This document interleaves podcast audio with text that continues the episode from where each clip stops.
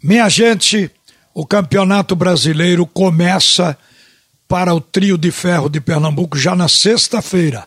Depois da manhã, o Náutico estreia contra a equipe do CSA nos aflitos, na Série B. O Santa Cruz estreia em Manaus domingo contra o Manaus na Série C.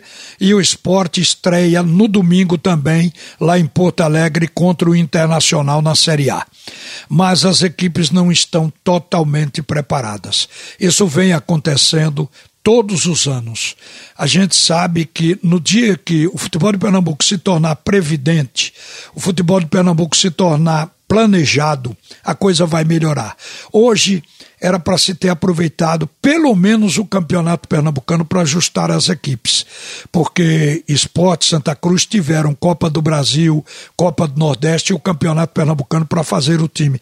E nem o time do Esporte nem do Santa Cruz até agora esses times estão prontos. Então você note também de que o Clube Náutico Caparibe, muito embora tenha sido o único que terminou completo, cuja escalação o torcedor já sabe qual é e que vai ser o time a estrear na competições, na competição, o Náutico precisava ter contratado. Poderia ter contratado antes, porque a gente vem falando isso há um certo tempo de que o Náutico tem um bom time, mas determinados jogadores não têm substitutos no banco.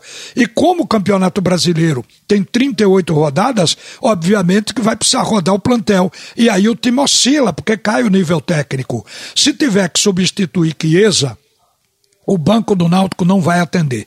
Se tiver que substituir Jean Carlos, o banco do Náutico não vai atender plenamente.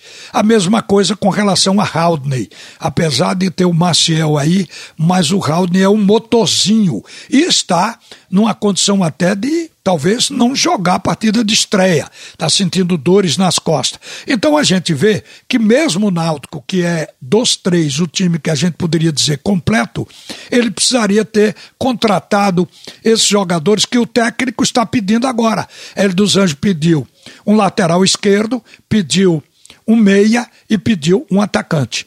O meia não é Vargas, que já está nos aflitos, aquele que foi contratado ao Afogados. Não, ele quer outro meia. E talvez precise de mais jogadores para poder reforçar o time do Náutico, caso nas três, quatro partidas iniciais se perceba isso. Então, essa imprevidência tem prejudicado, às vezes, os clubes daqui nas competições. No caso do Campeonato Brasileiro, o esporte, por exemplo, era para ter feito esse investimento mais cedo, porque ao cabe ao fim, o esporte vai gastar o mesmo dinheiro. Agora, de última hora, perdeu a dupla de zaga. O Adrielso, porque está negociado por empréstimo lá para Dubai, é um jogador que vai para lá a partir do dia primeiro do próximo mês, mas seguramente o esporte não vai utilizá-lo para evitar que machuque ou coisa do tipo. E o Maidana se contundiu, o Maidana está no DM, consequentemente não vai jogar. Então a dupla de zaga já vai ter que ser outra. Outra coisa também é Veraldo, também não pode jogar na ponta esquerda. André começou a treinar ontem, não teve uma partida sequer. Então é um time que ainda não jogou, que vai estrear contra o Internacional, que está voando na Libertadores. Então a gente percebe que isso coloca uma interrogação. Você pode, pelos valores individuais, dizer que o esporte está mais forte do que o ano passado, mas não tem certeza de como o time vai jogar. Porque mesmo André, com o terceiro ano dele no esporte, quer dizer, ele não jogou com esses companheiros de agora provavelmente tenha um desentrosamento. Isso poderia ter sido evitado se o André, os outros jogadores tivessem atuado, pelo menos no campeonato estadual, para poder já entrar com um time que tivesse feito uma ou duas partidas. A mesma coisa o Santa Cruz. O Santa recebeu, por último, 10 jogadores, mas o Santa tinha contratado 16 lá atrás e mandou embora mais da metade. O Santa Cruz contratou agora Digão, o Breno Calisto, o Érito, Julinho, Vitinho, Rondinelli, Bustamante, Frank, Lucas Batatinha e França. Tem jogador aqui para todas as posições.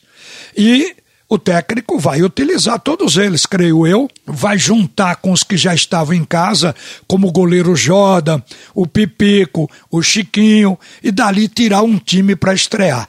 Vai ser um time que não jogou uma partida sequer que vai estrear domingo contra o Manaus. É isso que eu digo que o futebol de Pernambuco ele parte no escuro para se ajustar ao longo da competição.